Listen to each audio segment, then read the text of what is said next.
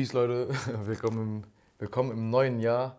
Hoffentlich wird es dieses Jahr besser. Ähm, und ich habe direkt mal einen, wieder einen sehr spannenden Gast dabei, äh, der sich jetzt mal selber vorstellen kann. Ähm, ja, hi, ich bin Julian und studiere International Business und genau, ein bisschen politisch aktiv. Und deswegen sitze ich hier.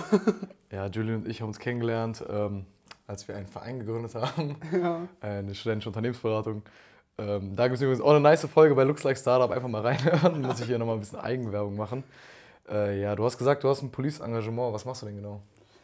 Ähm, ja, ich bin unter anderem bei den Users aktiv, ähm, aber ich engagiere mich jetzt außerhalb dessen auch für eigentlich alles Mögliche, was ich ja, für Gleichberechtigung und gegen, ähm, ja, gegen soziale Ungleichheit einsetzt.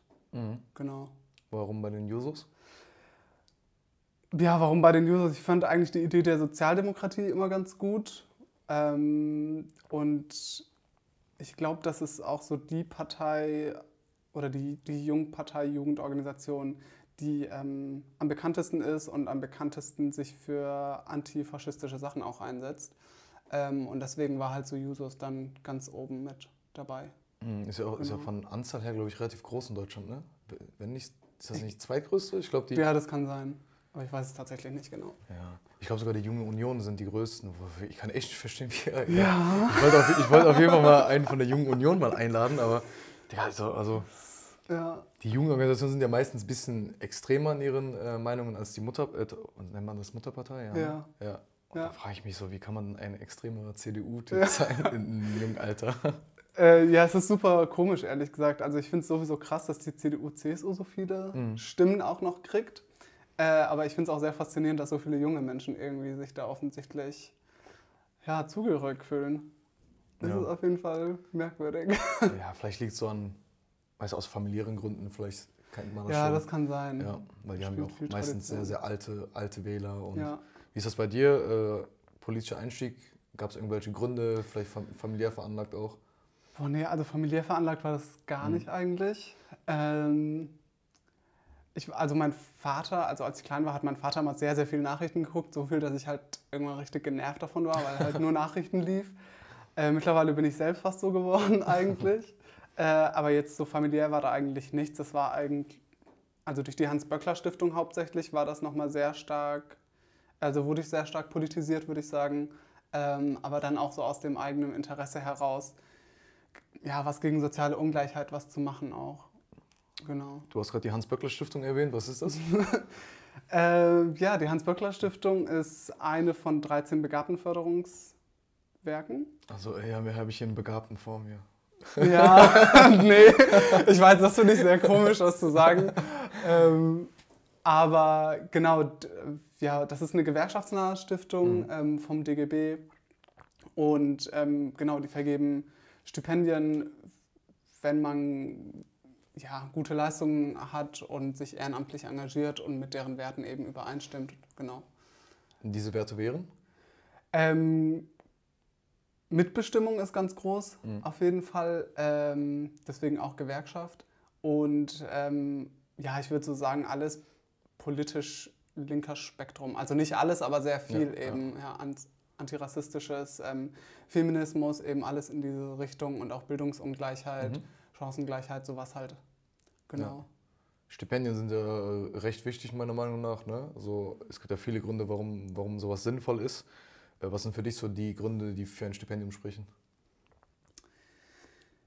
Ähm, also ich würde sagen tatsächlich, dass ähm, zumindest diese 13 Werke eigentlich die zentrale Aufgabe haben, Bildungsungleichheit ja ein bisschen irgendwie zu glätten und ähm, da, dass Arbeiterkinder und Kinder äh, mit migrantischem Hintergrund eben stärker gepusht werden. Äh, interessanterweise ist das tatsächlich nicht so der Fall. Also bei den 13 Begabtenförderungswerken achtet zwar die Hans-Böckler-Stiftung sehr krass darauf, dass ähm, Arbeiterkinder und Studierende mit migrantischem Hintergrund ähm, also 50-50 aufgenommen werden mit der Akademikerkinder, aber zum Beispiel bei den anderen zwölf, da ist, also 71 Prozent der Stipendiaten und Stipendiatinnen haben Akademikereltern. Also es, ja, so die zentrale Aufgabe, würde ich sagen, erfüllen diese Werke jetzt nicht unbedingt. Okay. Ich, ähm, Was für Bildungsungleichheit, das gibt's doch gar nicht. Jeder hat hier doch die gleichen Chancen. Also jeder hat, die, jeder hat, die, gleichen 24 Stunden und ja. wenn man Gas gibt, kann man doch alles erreichen. Oder? Ja, könnte ein Satz von jemandem aus der Jungen Union oder so sein. ähm, ja, was ist Bildungsungleichheit? Bildungsungleichheit ist auf jeden Fall, so ganz grob jetzt gesagt, ähm, dass Menschen aus sozialen Gruppen oder bestimmte soziale Gruppen in unserer Gesellschaft eingeschränkte Möglichkeiten haben, die gleichen Bildungsziele zu erreichen ähm, oder eben gar keine Möglichkeiten haben. Ähm, und es gibt schon, also viele sagen tatsächlich, dass es in Deutschland keine Bildungsungleichheit gibt, weil, und dann nehmen die immer so einen Vergleich mit Amerika irgendwie. Ja. In Amerika kostet ja alles Geld und die Unis sind ja richtig teuer mhm. und die Schulen auch. Und das ist ja hier alles kostenlos und es würde ja nur an einem selbst liegen.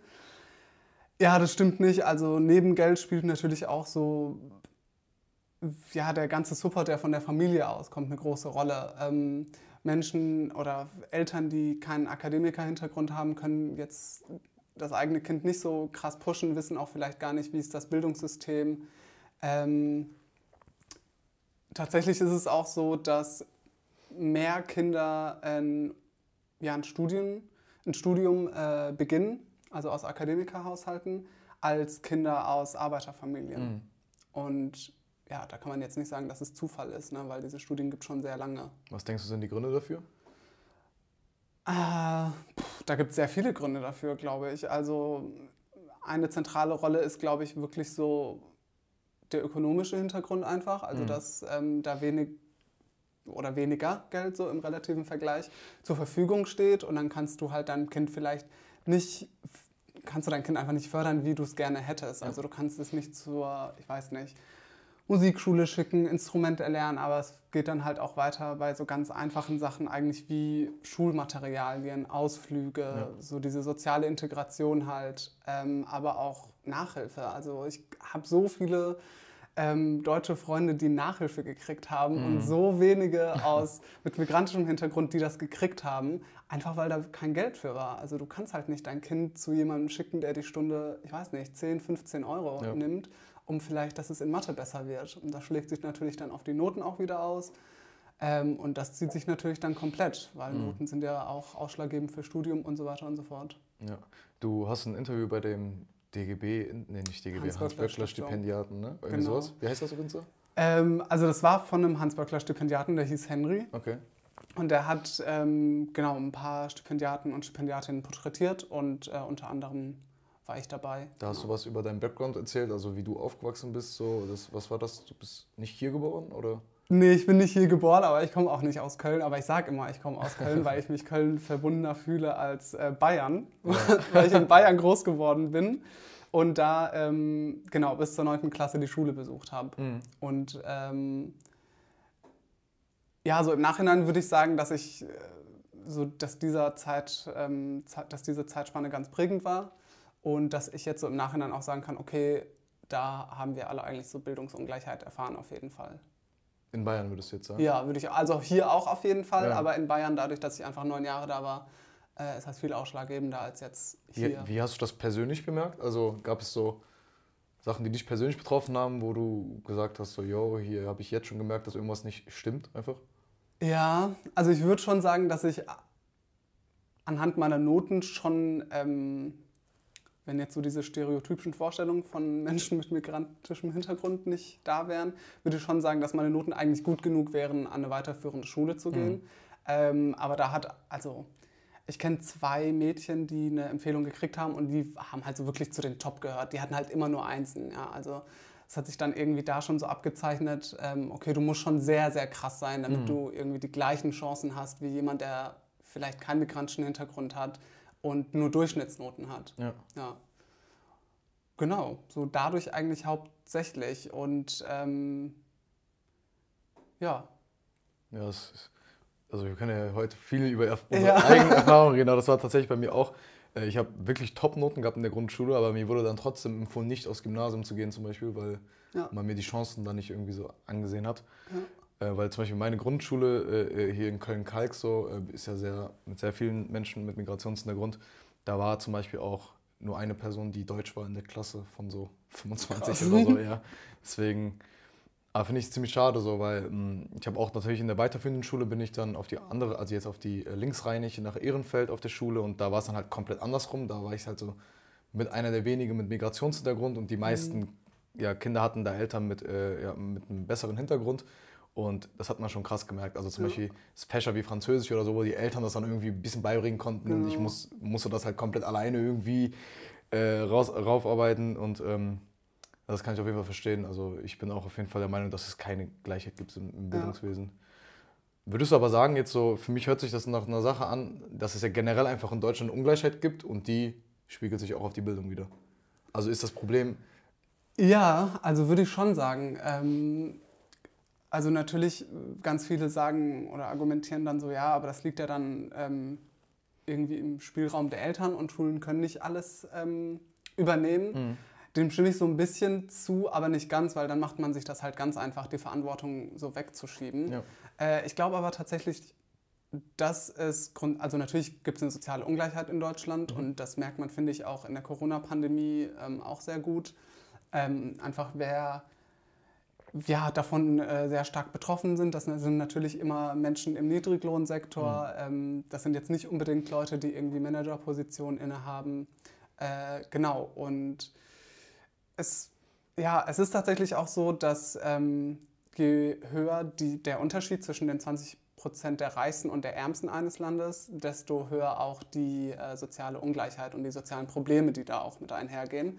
Genau, deswegen würde ich schon sagen, dass es in Deutschland soziale Ungleichheit auf jeden Fall gibt und die auch immer stärker wird und das spiegelt sich natürlich auch auf Bildung wieder. Ja. Würdest du sagen, dass man das als separates Ding, als separates Problem lösen könnte, bevor man die soziale Ungleichheit lösen kann? Oder würdest du sagen, man muss erstmal so das Kernproblem lösen und das wird dann auch auf die. Also verstehst du meine Frage? Ja, ja. ich äh, würde aber gar nicht so weit gehen, tatsächlich das voneinander zu trennen. Also ich mhm. glaube, dass das sehr Hand in Hand geht. Ähm, ich glaube, es gibt kein einziges politisches Thema, das man so einzeln betrachten kann und das einzeln lösen kann. Und das würde ich auch sagen bei Bildungsungleichheit. Also ich glaube, es muss einfach ähm, eine stärkere politische Regelung geben, um diese soziale Ungleichheit zu bekämpfen, damit Bildungsungleichheit auch im gleichen Zuge irgendwie minimiert wird, auf jeden Fall. Mhm. Ja. Cool. Wir beide sind jetzt aber natürlich auch so privilegiert, äh, privilegiert wir studieren. Ähm, das stimmt, ja. Oh, was mich aber so sehr aufregt, weil ich habe viele Freunde, die zum Beispiel eine Ausbildung machen und das irgendwie so mittlerweile so, so ja, selbst schon ein Abi quasi als Statussymbol gilt irgendwie so. Wer ja. das hat, hat es irgendwie gescha mäßig geschafft. Ähm, und wer es nicht geschafft hat, wird irgendwie so abgestempelt, habe ich das Gefühl. Wie siehst du das? Ja, also äh, das ist vor allem bei Arbeiterkindern natürlich so, dass mhm. Abitur auch ähm, ja, nach wie vor ein Statussymbol ist, weil ähm, es gibt äh, zahlreiche Studien irgendwie und ähm, bei denen kann man ganz gut sehen, von 100 ähm, Arbeiterkindern irgendwie machen nur, oh Gott, irgendwie knapp über 50 Prozent äh, das Abitur. Wenn man Akademikereltern hat, äh, dann sind das schon irgendwie über 70 Prozent. Mhm. Also da sieht man schon äh, das krasse Ungewicht eigentlich. Und ähm, ja, es ist natürlich so. Also auch vor allem, wenn du mit, mit Akademikereltern kommen natürlich auch so Netzwerke einher. Und du hast es natürlich dann leichter, irgendwo unterzukommen, wenn es auch nur ein Praktikum ist oder ein Ausbildungsplatz oder was auch immer, als wenn du jetzt so wirklich keine Netzwerke hast, wie mhm. du meintest zum Beispiel allein dieses, dass du dir selbst von nicht so Französisch beibringen musstest. Ähm, das geht ganz vielen so bei wahrscheinlich fast allen Fächern. Ja, ähm, ja. und äh, das spiegelt sich natürlich auch komplett auf die Chancen dann, die man auch hat, wieder, ja. ja. Ja, das mit, das mit den Netzwerken ist für mich sogar eines der, eines der größten Probleme meiner Meinung nach. Ja. Weil, ähm, wie du das gesagt hast, man ermöglicht den Kindern einfach Sachen, die andere Kinder nicht haben. Ja. Und das finde ich so mega krass, auch jetzt beim Studium vor allem, ähm, wo es halt wirklich darum geht, zum Beispiel Praktikaplätze zu kriegen, Werkstudentenjobs zu kriegen, wo ich dann, also ich komme aus einer Familie, die nicht so Connections hat und ich habe mich halt wirklich sehr, sehr viel beworben und wurde halt quasi nirgendwo angenommen. Mhm. Ich kenne viele Leute, die aber durch Connections irgendwie einen Platz nach dem anderen bekommen haben, so. Ja. Was ich halt schon krass finde, dass man dann, und dass das dann halt dazu führt, dass man dann zum Beispiel mehr, ähm, ich sag jetzt mal, schwierigere Jobs macht oder so anstrengendere Jobs wie Kellnern oder irgendwo im Lager arbeiten und das sich dann ja automatisch auch nochmal auf deine Uni widerspiegelt. So. Ja, auf jeden Fall. Mhm.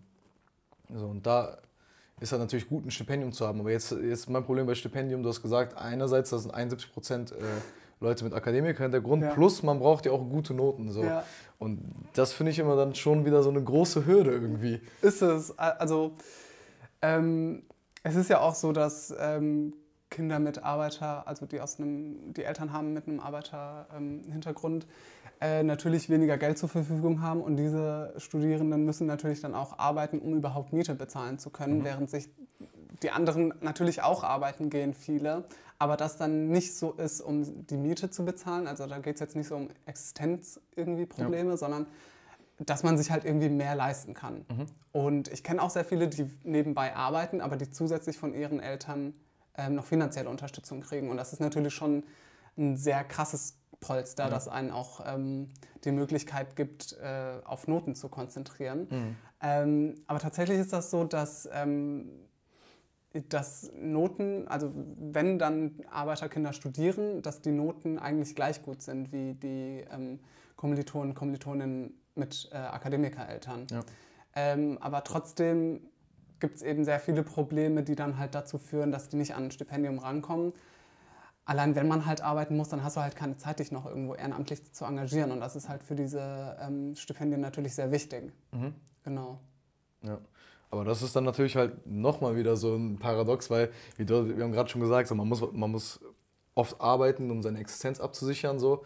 Dann muss man noch dazu studieren, um gute Leistung zu bringen. Und dann noch ein Ehrenamt ist halt ja. quasi fast schon zu viel verlangt, oder nicht? Ja, es ist schon sehr, sehr viel verlangt. Ähm, natürlich so ist es nicht umsonst. Man kriegt das Geld dann vom, also man kriegt vom Staat dann monatlich sein Geld. Aber ja, natürlich. Also es ist aber schon sehr, sehr viel verlangt. Ähm, ich weiß jetzt nicht, wie es bei den anderen Stipendien, äh, Stipend, mhm. äh, ja doch, Stipendien, Stipendien ist, hatte schon Hänger. Aber ähm, ich weiß das von der Hans-Böckler Stiftung, dass da der Background schon beachtet wird. Mhm. Und es wird schon drauf geguckt, okay, ähm, wenn jetzt jemand zum Beispiel sich ehrenamtlich nicht engagiert hat oder nur sehr wenig engagiert hat, sehr unregelmäßig, warum ist das so? Gibt es da irgendwie Gründe für? Und natürlich ist ein Grund, und das ist ein sehr guter Grund auch, äh, dass man halt arbeiten musste. Ja. ja. Ich weiß halt aber nicht, ob das bei den anderen Förderungswerken beachtet wird. Ähm also ich weiß bei den Grünen, äh, die Böll-Stiftung, glaube ich, mhm. die achten da auch drauf. Also man muss auch angeben, ob seine Eltern Akademiker sind oder nicht. Und die haben äh, extra Stipendium, vielleicht für manche interessant, für äh, Menschen mit Migrationshintergrund, die in Journalismus gehen wollen. Das ist dann ein separates cool. Stipendium. Ähm, aber ja, ich glaube auch, ich habe mir da mal ein Foto angeguckt von den Stipendiaten. Das waren halt wirklich sehr viele weiße Menschen. So. Ja. Ja. Ja, es ist halt so. Also die ja, Zahlen lügen halt nicht, so ganz ja. krass gesagt. Ja. Und äh, ja, ich, auch diese Förderungswerke sagen dann, naja, es liegt an den Noten irgendwie. Die mhm. Studierenden mit Akademikereltern äh, haben halt bessere Noten. Das stimmt halt nicht. Also es gibt Studien, die das widerlegen. Von ja. daher ist das ein sehr schwacher Grund eigentlich. Äh, ich glaube, da spielt sehr viel mit rein, was man jetzt nicht so auf dem Schirm hat. Einfach auch so gängige Stereotypen einfach. Okay. Ja. Bist du der erste Akademiker aus deiner Familie? Ja. Ah, cool. Ja. Und fast schon fertig, ne? Man, Und fast schon fertig. fertig ja. also, äh, vor Mama hier. Ähm, ah, was wollte ich gerade fragen? Ah ja, genau, beim, du bist ja bei der Hans-Böckler-Stiftung und da kriegst du ja nicht nur Geld, sondern halt auch andere Förderungen. Ne? Also ich denke mal Workshops oder ermöglicht auch andere Sachen. Was, ja, also es gibt halt ähm, genau die, die finanzielle Unterstützung monatlich, aber es gibt auch die ideelle Förderung. Und, ähm, Stimmt, das war das Wort. Genau, das war das Wort.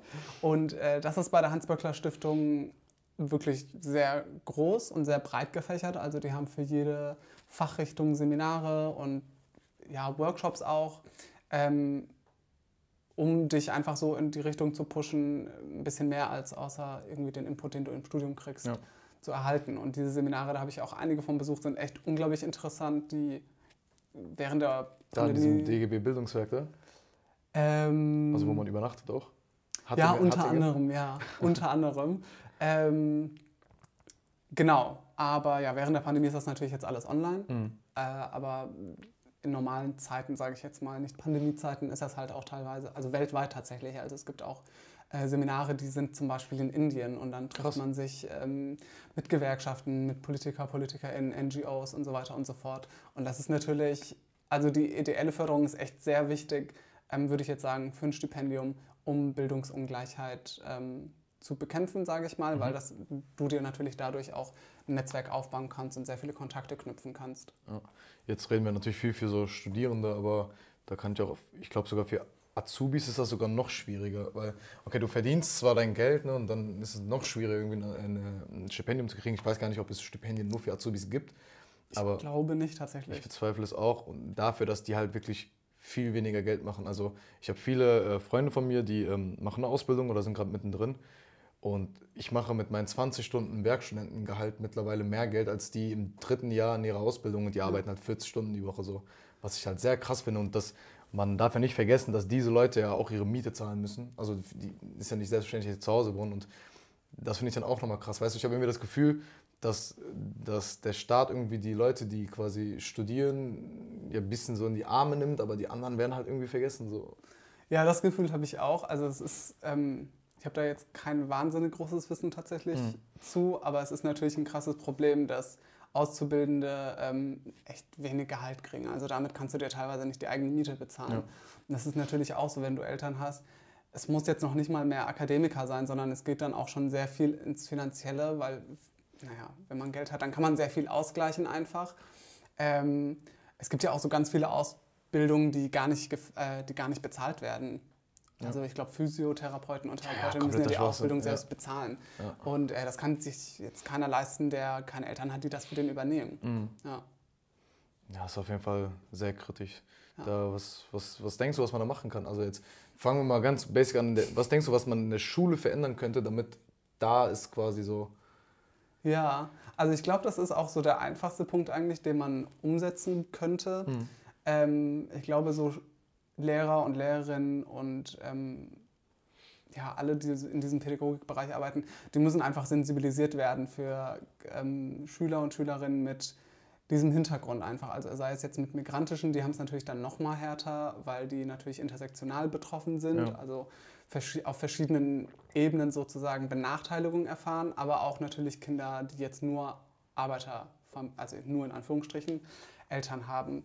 Und da gilt es halt, dass die Lehrer und Lehrerinnen, glaube ich, das ist jetzt meine Meinung, aber halt sensibilisieren und dass die auch mal pushen, weil ich kenne echt viele, die jetzt gesagt haben, boah, ich hatte jetzt nicht die besten Lehrer und irgendwie oder Lehrerinnen und ähm, die fördern dann halt auch einen nicht. Also es gibt ja so viele Geschichten irgendwie, wo Lehrer und Lehrerinnen dann einem sagen, ja, das schaffst du eh nicht oder ja. Weiß nicht, wenn jemand der, auf der Realschule ist und sagt, er will Arzt werden oder Ärztin und dann kommt von dem Lerner, ja, lass das mal lieber, such dir mal was Realistisches. Ja. Aber es ist ja total realistisch eigentlich, also es ist ja nichts Unrealistisches, mhm. einen Arztberuf ergreifen zu wollen.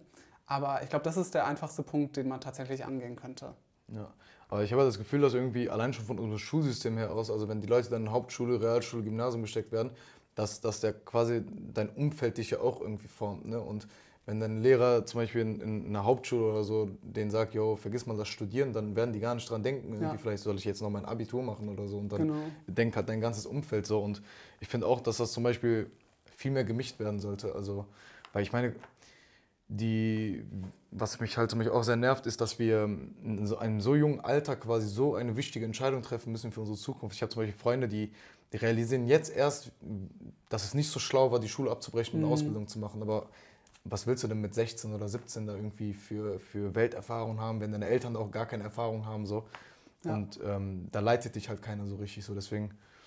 Ja, das ist definitiv ein ganz großes Problem. Ähm, also ich würde jetzt sagen, also ich kann jetzt nur von mir sprechen, aber ich war schon in der Hinsicht privilegiert, weil ich dann halt Lehrerinnen äh, hatte, die mich da sehr stark gepusht mhm. haben. Und ähm, dadurch äh, ist das Ganze irgendwie so in Gang gesetzt worden, dass ich dann Abitur gemacht habe und irgendwie auch studiert habe. Ähm, aber ja, tatsächlich habe ich dieselben Erfahrungen auch. Also ganz viele Freunde und Freundinnen bereuen das mittlerweile, dass die ihr Abitur nicht gemacht mhm. haben, mhm. ähm, weil die jetzt einfach merken, so, okay, es war eine echt kack Entscheidung, die ich getroffen habe. Aber wie du schon meintest, man kann halt einem 16-Jährigen oder einer 16-Jährigen nicht so eine wahnsinnig große Entscheidung ja, alleine handeln lassen. Ja. Also das geht einfach nicht. Ähm, ja, und das ist natürlich super problematisch und ich finde auch, äh, dass das mehr gemischt werden sollte. Und ich glaube, was auch ganz gut wäre, wären Ganztagsschulen, also das nochmal irgendwie auszubreiten, weil, ähm, also natürlich mit entsprechender Betreuung, mhm. weil man da einfach dann äh, auch gewährleisten kann, dass die bei der Hausaufgaben, äh, also dass sie überhaupt eine Hausaufgabenbetreuung haben. Ähm, ja, ich glaube, das ist auch noch mal so ein Punkt. Ja. Ja, es gibt ja viele, viele Ansätze, die wahrscheinlich ein bisschen kritischer sind. Also ich glaube, in der Schule wird ja, also bei uns war das glaube ich in Deutsch und was weiß ich, sehr oft das Thema, sollte es äh, Schulkleidung geben.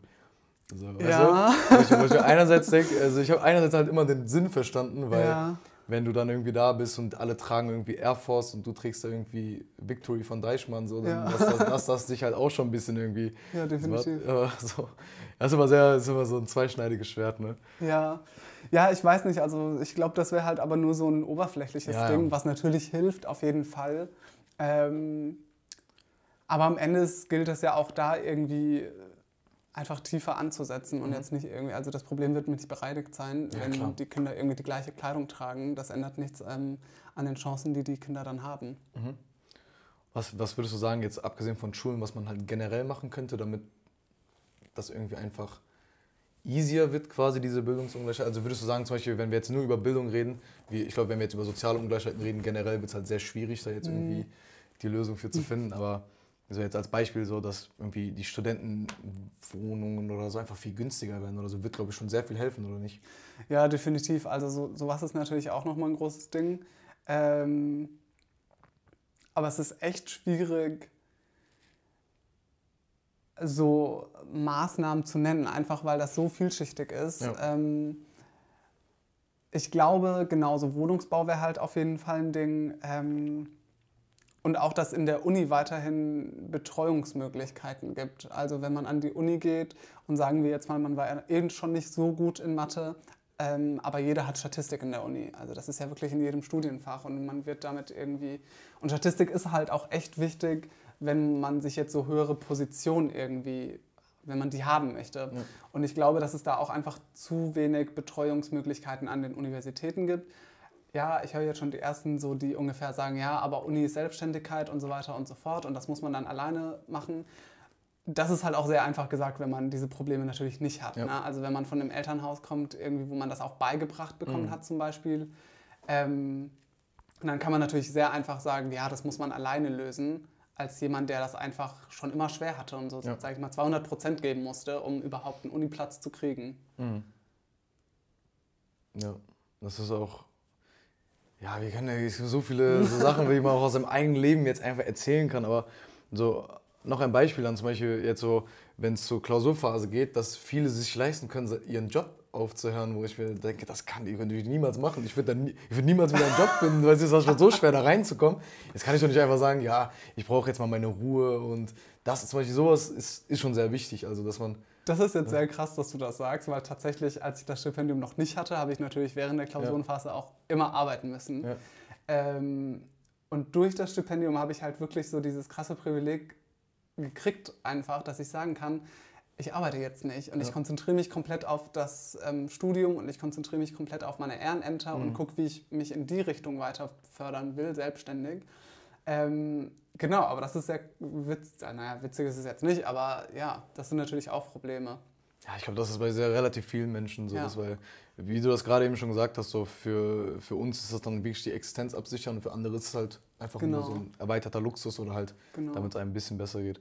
Äh, noch eine Frage an dich: so, Hast du das Gefühl, dass Leute mit Migrationshintergrund oder aus den unteren Klassen, äh, ich weiß gar nicht, ob das jetzt noch das, das, richtige Wort ist, aber du weißt, was ich meine. Ja. Ähm, ob da so ein, ich, ich habe immer das Gefühl, dass ich so einen extremen Leistungsdruck auf mich hatte, weil es halt keine Akademiker bei mir gab und ich halt gesehen habe, dass es bei allen anderen irgendwie so selbstverständlich war, dass man irgendwie Hilfe bekommen hat und so. Dann habe ich mich immer so irgendwie, hatte ich so einen Leistungsdruck, dass ich mich zwei, dreimal so viel bemühen muss, ja. damit ich das irgendwie auch hinkriege und ja, ich glaube, das kann äh, so in zwei Richtungen tatsächlich ausschlagen. Also einmal so diesen krassen Leistungsdruck, den auch ich und ich kenne, also ich glaube, alle, die meinem, äh, mit denen ich befreundet bin und äh, migrantischen oder Arbeiter eben Hintergrund haben, haben das auch einfach, diesen krassen Leistungsdruck.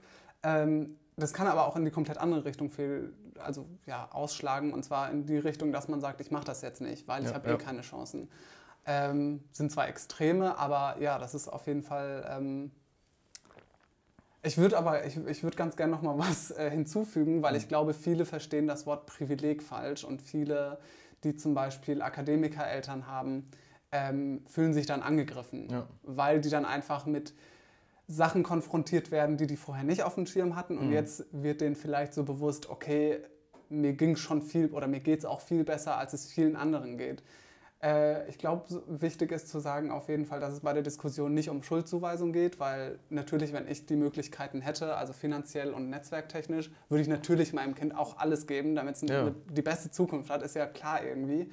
Ähm, es geht einfach darum, diese Differenzen aufzuzeigen und einfach, dass ähm, ja, die, Bildungs, ja, die Bildungsmöglichkeiten und Bildungsziele nicht von dem Hintergrund abhängen.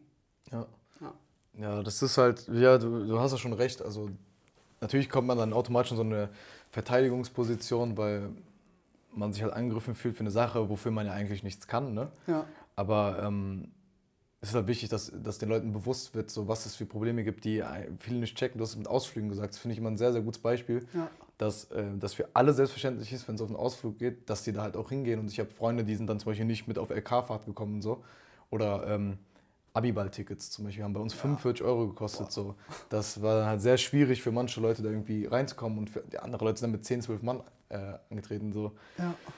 Mann und Frau.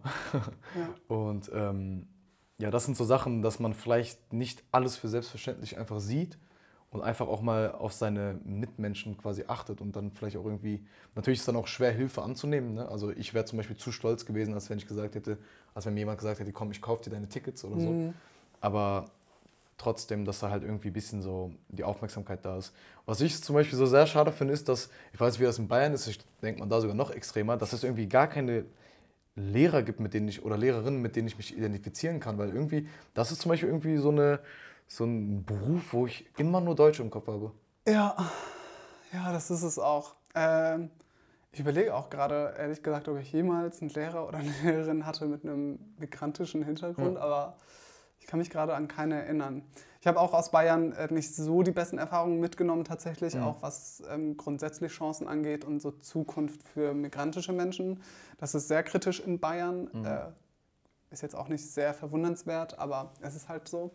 Ähm, außer eben eine Lehrerin, die mich da nochmal gepusht hat, also mm, nach der 9. Klasse und dann sind wir nach Köln gezogen, eben meine Familie und ich und äh, mich da eben in die Richtung gepusht hat und gesagt hat, mach mal die Schule weiter. Und ja. das ist halt so krass stecken geblieben, dass ich bei mir hängen geblieben, dass ich äh, das dann auch gemacht habe. Ähm, genau, aber ich glaube halt auch, mh, hm, viele sehen auch, glaube ich, nicht so ganz die große Problematik dahinter, weil ja. die dann sagen, naja, okay, uns geht es trotzdem besser als in Amerika zum Beispiel.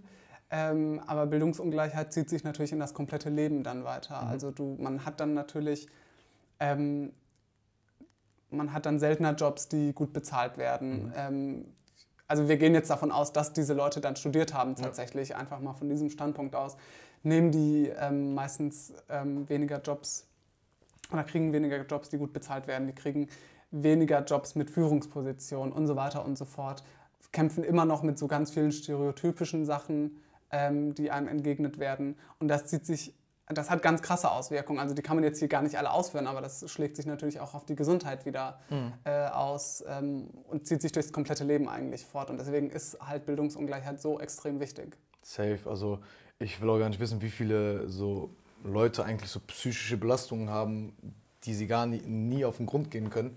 Ja. So, weil einfach nicht die Möglichkeiten auch dafür da sind. So. Ja, das ist ja wirklich wieder nochmal ein komplett anderes Problem, was, was das mit unserer Gesellschaft gerade macht. Ja. Aber wie gesagt, so, ich finde das mit der Sensibilisierung der Lehrer finde ich ganz wichtig, weil Lehrer sind halt, wie gesagt, über zehn Jahre irgendwie die Menschen, die dich begleiten und ja. sind halt neben deinen Eltern so die, die äh, anderen Autoritätspersonen. Und ähm, ich finde, da fehlt auch irgendwie die Anerkennung an die Lehrer, dass das irgendwie nicht mehr so ist wie früher. Ich glaub, ja, glaube ich auch. Ja. Ich glaube halt auch, äh, es wäre jetzt krass unfair, das komplett nur auf den Lehrer zuzuschieben. Ja. Die haben eine sehr wichtige und prägende Funktion auf jeden, auf jeden Fall. Fall.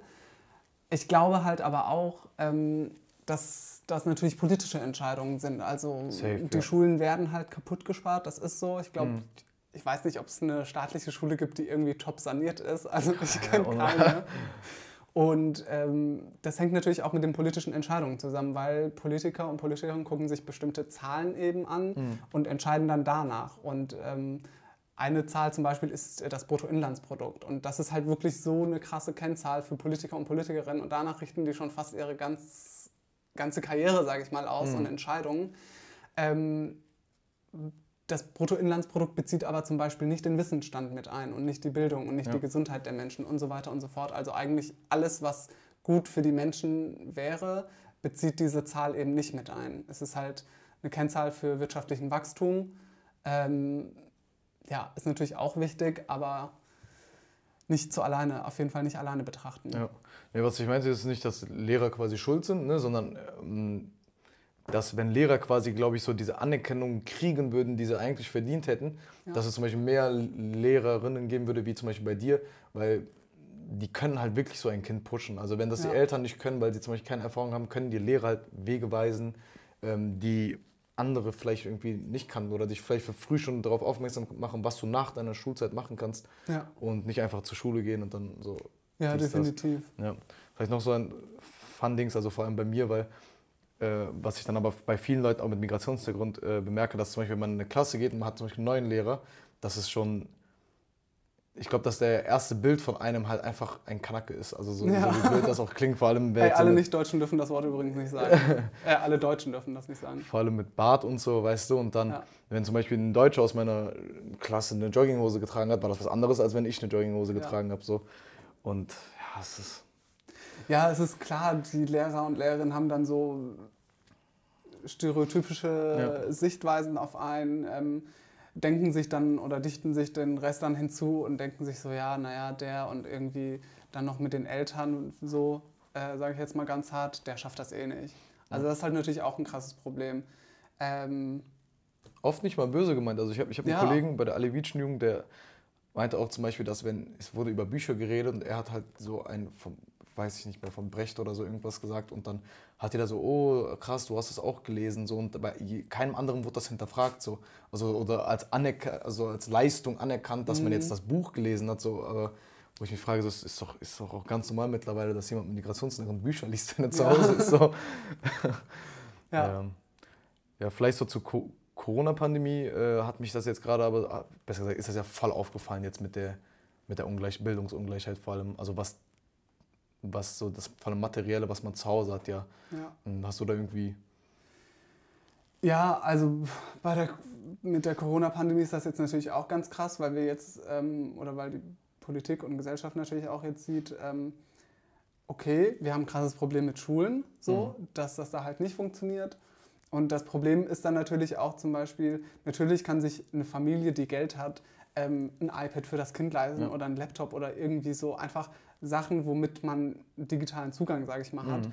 Ähm, ein Kind mit Eltern, die dieses Geld nicht zur Verfügung stehen haben, äh, hat, äh, hat diese Möglichkeit natürlich nicht. Und dann einfach von der Politik zu sagen, wir müssen immer weiter digitalisieren, es war ein erster toller Ansatz, aber es nimmt dann auch, ähm, also die Verantwortung kommt dann auch mit einher, eben zu sagen, dann muss aber auch jeder daran teilhaben können. Ja. Und das ist halt bei ganz vielen politischen Entscheidungen nicht der Fall. Also wenn wir jetzt auch über Nachhaltigkeit, jetzt einfach nur so als anderes Beispiel, um zu zeigen, dass es echt strukturell ist, ähm, ich weiß nicht, äh, Politiker und Politikerinnen wollen einfach bessere ähm, Anbaubedingungen, sage ich mal, für irgendwelche Güter haben. Und die sollen dann natürlich auch teurer werden, ist ja dann irgendwie klar. Mhm. Das Problem ist, dass sich dann halt auch wieder diese Familien das nicht leisten können. Und äh, da fehlt halt so komplett diese soziale Integration irgendwie, dass Familien mit niedrigem ökonomischen Status einfach nicht am normalen Leben teilhaben ja. können, wie eben Familien, die das Geld einfach haben. Mhm. Und deswegen äh, fand ich das halt ähm, sehr kritisch, ja, wenn dann Politiker und Politikerinnen gesagt haben, ja, ähm, wir stecken jetzt mehr Geld, irgendwie die Schulen kriegen jetzt mehr Geld und können sich Laptops leisten. Es ist irgendwie schön, dass die Lehrer und Lehrerinnen dann mhm. Laptops sich leisten können. Die könnten es aber auch schon ohne. Ja. Ähm, aber sehr viele Familien können das ihrem Kind einfach nicht bieten. Und ja. äh, Betreuung fällt dann natürlich auch flach, wenn man sich jetzt keine Betreuung leisten kann, die das ähm, übernehmen kann, weil man selbst halt natürlich arbeiten muss. Äh, das Kind ähm, lernt einfach weniger und äh, ja, das ist in der Pandemie natürlich jetzt noch krasser. Ja, ja es ist vor allem, äh, ich habe zum Beispiel Cousins, ähm, die sind alle drei in der Schule und die haben aber nur einen Laptop so und mhm. du kannst nicht sagen, yo, ich benutze das morgens, du mittags und du abends. So, die Schule ist ja immer zur gleichen Zeit. Ja. So, dass das dann für viele quasi ein Problem ist oder dass man dann keinen Drucker zu Hause hat ja. und äh, da muss man zum Copyshop laufen, um sich was, was auszudrucken und dann halt irgendwie auch meistens ist man dann halt mit seinen Geschwistern in einem Zimmer, was dann mhm. auch noch problematisch ist. Du hast keine Ruhezone, wo du lernen kannst. Du hast nicht dein eigenes Zimmer, deine eigene Etage. So ist halt einfach nicht so. Ja. Ähm, da hat man, glaube ich, auch vor allem wirklich in der Corona-Pandemie gemerkt, dass das wirklich ein Problem ist. Ähm, und da muss halt wirklich dringend was getan werden. So. Ja, definitiv. Weil es ist halt wirklich langfristig, macht halt viele Probleme. Aber auch so, hm, vielleicht so ein bisschen wieder Kritik ausüben an unseren politischen Parteien hier und unsere, auch, auch unseren Jugendorganisationen. Selbst da merkt man, das finde ich sehr krass. Ja, auf jeden Fall. Also natürlich so ist es auch kein Angriff jetzt an unsere ganzen Kolleginnen und Kolleginnen, aber es ist halt einfach so, dass wenn du da in einem Raum mit dem bist, die reden halt komplett anders, die haben andere Erfahrungen, ihre Eltern ja. haben schon dies und das gemacht so und man kommt halt rein so wie in der Schule, dass man halt irgendwie davor arbeiten war oder vielleicht, ich habe viele äh, äh, Freunde, die äh, äh, Azubis sind und die wollen halt Politik machen, aber können halt nicht so, weil die Zeit einfach fehlt, weil sie arbeiten sind und so. Ja. Und das finde ich immer ein Problem, dass wenn dann diese Leute natürlich dann irgendwann politische Positionen äh, besetzen, dass die natürlich so mm, nicht mit dem Kopf denken wie wir, wie wir quasi, die irgendwie andere Erfahrungen gemacht haben. So. Ja. Und dann wird sich halt auch langfristig nichts ändern in der Politik. Ja, definitiv. Ähm, ich finde, man darf Parteien kritisieren. Also, Safe. ja, ich, natürlich. Ich find, wenn nur weil man Mitglied einer Partei oder einer Jugendorganisation ist, äh, ja, man darf trotzdem die kritisieren und natürlich. das ist auch definitiv wichtig. Deswegen, jeder, der sich angegriffen fühlt, tut mir leid. Aber dann setzt euch halt mit dem Thema ein bisschen mehr auseinander. Sorry, not sorry. Genau. Ähm, aber es ist natürlich wichtig, weil Politiker und Politikerinnen natürlich auch so, dass die Gesellschaft ja irgendwie abbilden sollen. Mhm. Also jetzt vor allem zum Beispiel unser Bundestag hat ja eigentlich so die Aufgabe auch, unsere Gesellschaft abzubilden. Ähm, wie viele Leute kennt man, die im Bundestag sitzen und jetzt wirklich bekannte Personen, die einen migrantischen Hintergrund haben? Außer Cem Özdemir. Außer der, genau. Aber sonst fällt einem da irgendwie keiner ein. Ja. Und das ist natürlich schon ziemlich krass und ähm, spielt dann natürlich auch mit einher, wie du meintest schon, dass Menschen, ich rede jetzt einfach von, mal von Menschen mit migrantischem Hintergrund, ähm, dass die natürlich seltener an die Politik gehen, weil die einfach nicht dieses Gefühl haben, dass die da willkommen sind. Also da herrscht nicht so diese ja. Kultur irgendwie, wir sind offen und so. Und äh, auch bei den Jugendorganisationen ist das ein Problem. Die sind progressiver, aber trotzdem ähm, wenn man sich dann die Listen anguckt, wer für ein, irgendwie, ich weiß nicht, bei Kommunalwahlen, wer für den Stadtrat kandidiert oder dann Landtagswahlen, wer für den Landtag kandidiert und so weiter und so fort. Aber es gibt ja die tolle Integrationsliste, ne? Ja, also, das ist halt auch so ein, Fehl, also ein Schuss nach hinten, finde ich. Aber ähm, du hast ja in der zweiten Folge mit Asilia über die äh, Quote geredet und ja. du hast sie, glaube ich, gefragt, ob sie eine Quote für migrantische Menschen ja willkommen würde oder ob sie das ja. supporten würde oder wie auch immer. Und da hat, ich weiß gar nicht, ob, welchen Grund die jetzt genau gesagt hat. Aber ähm, ich glaube, sie war eher kritisch oder mhm. hat, hatte da zu dem Zeitpunkt keine Meinung. Das, ähm, genau, ich glaube, es wäre tatsächlich sinnvoll, so eine Quote. Also das, ähm, wir haben, man hat es auch bei der Frauenquote gesehen. Also es eine paritätische, äh, also paritätisch bedeutet, ähm, dass man gleich viele Männer und Frauen ja einfach besetzt. Ähm, das hat ohne die Frauenquote nicht geklappt. Also das klappt bei Unternehmen, die keine Frauenquote haben, klappt das nicht. Mhm. Ähm, bei Parteien, die das nicht haben, klappt das auch nicht. Also offensichtlich braucht man eine Quote, damit man diese Leute beachtet. Ähm, und ich glaube schon, dass es ein guter Ansatz wäre. Aber ich verstehe auch die Kritikpunkte, dass die dann sagen, ja, wir sind nur Quotenmigranten. Genau wie es ja Frauen gibt, die sagen, äh, ja. ich bin nur eine Quotenfrau. Kann man jetzt natürlich ähm, negativ sehen ich finde es nicht negativ besetzt, es ist, glaube ich, ein bisschen Ansichtssache. Das meinte Nikola in der letzten Folge, dann bin Ach ich halt eine Quotenfrau, aber ja. Hauptsache, an, Hauptsache irgendwo an der Führung. So. Ja, auf jeden Fall. Ja, ganz ehrlich, guck mal, wenn jetzt äh, Landtag und Bundestag stehen jetzt an, ich glaube, das ist ja so aufgebaut, dass abgesehen von den, diesen direkten Wahlkreisen kann man ja vier auf die Liste wählen. Ne? Genau. Bei uns ist es so, dass zwei Frauen gewählt werden müssen und von den vier Leuten muss für mich eine Person mit Migrationshintergrund auf jeden ja. Fall gewählt sein. Was kann nicht sein, dass dass wir im Landtag die nicht die ganzen Leute vertreten werden, halt so, weil es gibt halt einfach viele Leute mit Migrationshintergrund zum Beispiel. Genauso, du hast angesprochen, Leute mit Migrationshintergrund im Bundestag. Da finde ich auch kritisch, so, wie viele Leute da haben keinen Uni-Abschluss. Ja. So, da ist ja fast jeder Akademiker so. Und dann denke ich mir immer, okay, traut man den Leuten mit einer Ausbildung oder so nicht zu, dass sie da irgendwie Politik machen können oder wie mhm. sieht es da aus? Und weißt du, wenn er jetzt von 400 Leuten, was also wie viele da auch sind, so 300 Leute Juristen sind, so, da, ja. ist es halt irgendwie nicht das Abbild der Gesellschaft. Auf jeden Fall. Vor allem, wenn man ähm, noch bedenkt, dass ja jeder Vierte in Deutschland Tendenz steigen, der einen migrantischen Hintergrund hat. Mhm. Äh, ich weiß gar nicht, wie viel Prozent im Bundestag einen migrantischen Hintergrund hat. Ehrlich gesagt, ich habe gestern noch einen Artikel gelesen, irgendwie, dass im Bundestag nur zwei ähm, Abgeordnete sitzen, die einen arabischen Hintergrund haben. Zwei. Krass. Also das ist so krass einfach. Mhm. Und ähm, ja, das mit dem Uni-Abschluss ist natürlich jetzt auch, äh, ich weiß nicht, als Kevin Kühnert sich für den Vorsitz ähm, der SPD beworben hat, hat ja auch ja dann jeder plötzlich irgendwie sein nicht abgeschlossenes Studium kritisiert und ja. gesagt, irgendwie, wie kompetent kann jemand sein, der kein abgeschlossenes Studium hat. Finde ich auch sehr elitär und sehr komisch, diese Sichtweise, ehrlich gesagt, weil wie du schon meintest, du sagst dann, okay, diese Person hat nicht genug Grips, so ganz hart gesagt, äh, politische Entscheidungen zu treffen, aber stimmt halt nicht. Ja, safe nicht so. Deswegen so Kevin Kühnert für mich von der SPD die Person, die ich am meisten mag, so, also von ja. wie er redet, wie er drauf ist. Da merkt man halt, dass halt, der redet halt über das, was er denkt, so habe ich das Gefühl, so, weißt ja. du, und nicht so irgendwie so, jetzt, okay, jetzt seitdem der SPD-Vorsitz ist, höre ich auch nicht mehr so viel von dem oder äh, Co-Vorsitz oder was auch immer. Stellvertretender, ja, ja. Ja, deswegen frage ich mich halt auch immer, was mit den Leuten passiert, wenn die dann halt in diese Position kommen, warum die dann auf einmal so leise sind immer. Aber ja, ja finde ich halt komplett Bullshit. Ja, das so. auch.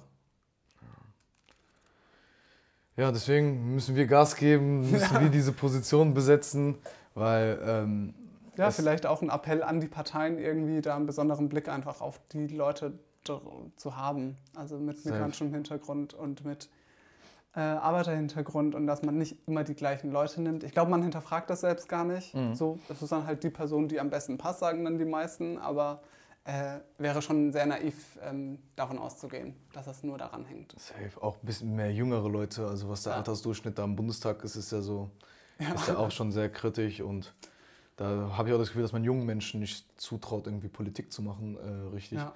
Aber auch, wie gesagt, ja, auch ein Appell halt an die Parteien, weil wenn zum Beispiel ich jetzt irgendwann bei den Grünen auf der Bühne stehe und mich für irgendwas kandidieren möchte, dann blicke ich halt in ein Publikum voller weißer Menschen so ja. und habe halt keine Person, die irgendwie meinen Rücken deckt vom Gefühl her, weißt du? Und das ja. ist halt quasi nochmal dieser Leistungsdruck, den man dann hat, dass man sich irgendwie noch mehr beweisen muss und noch dramatischer sein ja. muss und weißt du, damit man da irgendwie eine Chance hat. Man wird ja auch immer kritischer Klar. angeguckt irgendwie. Es wird ja alles hinterfragt an einem.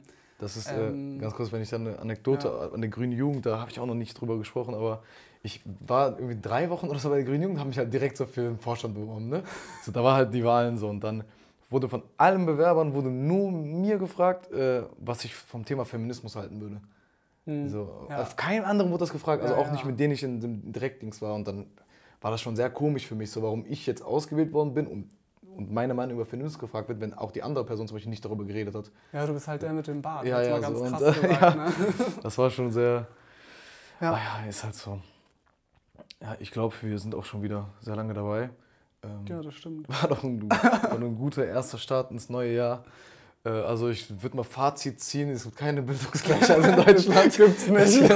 Ich glaube, wir haben jetzt auch genug äh, Beispiele genannt, wo sich Leute mal vielleicht so darüber äh, Gedanken machen können wie das hier in Deutschland abläuft. Und ähm, fühlt euch nicht immer angegriffen, yes. wenn also, Probleme ähm, angesprochen werden. Ja.